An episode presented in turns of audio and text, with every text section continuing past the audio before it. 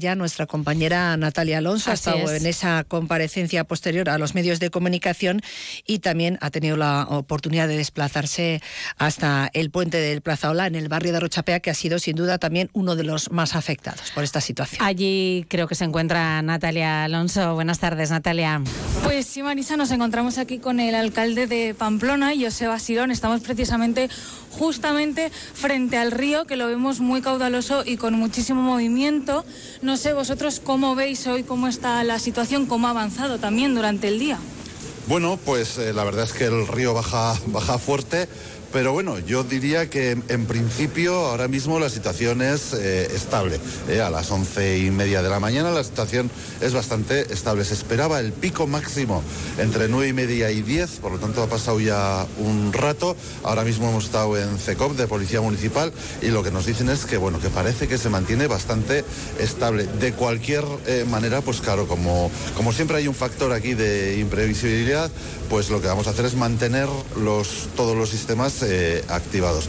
Ayer ya por la tarde se, comenzó con, la, con, el vaciado de los aparcamientos que están en zonas inundables y también de algunos garajes eh, privados que son susceptibles de inundarse y bueno, ahora mismo la zona que más nos podría preocupar es la zona de la Magdalena. ¿eh? Y bueno, y luego lo que sí hay que recordar en este momento que es imprescindible seguir las indicaciones de policía municipal y en cualquier caso no acercarse, no exponerse en las zonas del cauce del río que como digo baja muy, muy fuerte.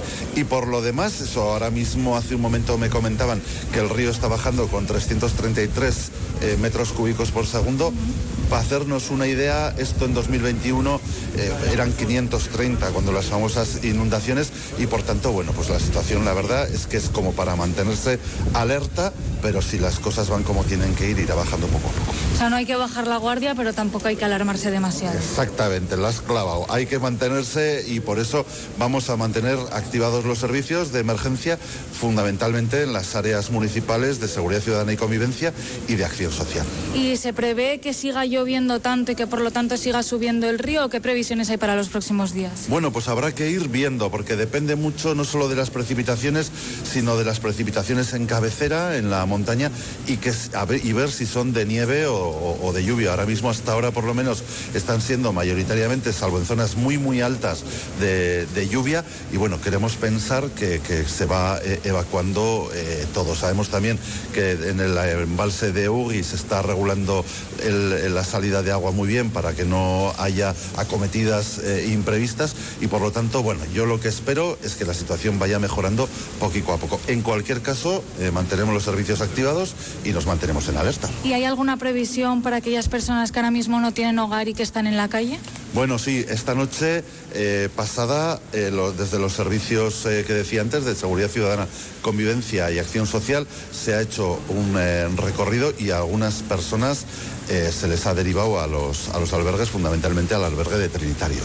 Perfecto, pues muchísimas gracias. Gracias a vosotros. Joseba Sirón, alcalde de Pamplona, que nos comentaba cómo está ahora mismo la situación. Como decía, tenemos que mantenernos atentos, pero no hace falta alarmarse ya que la situación está controlada.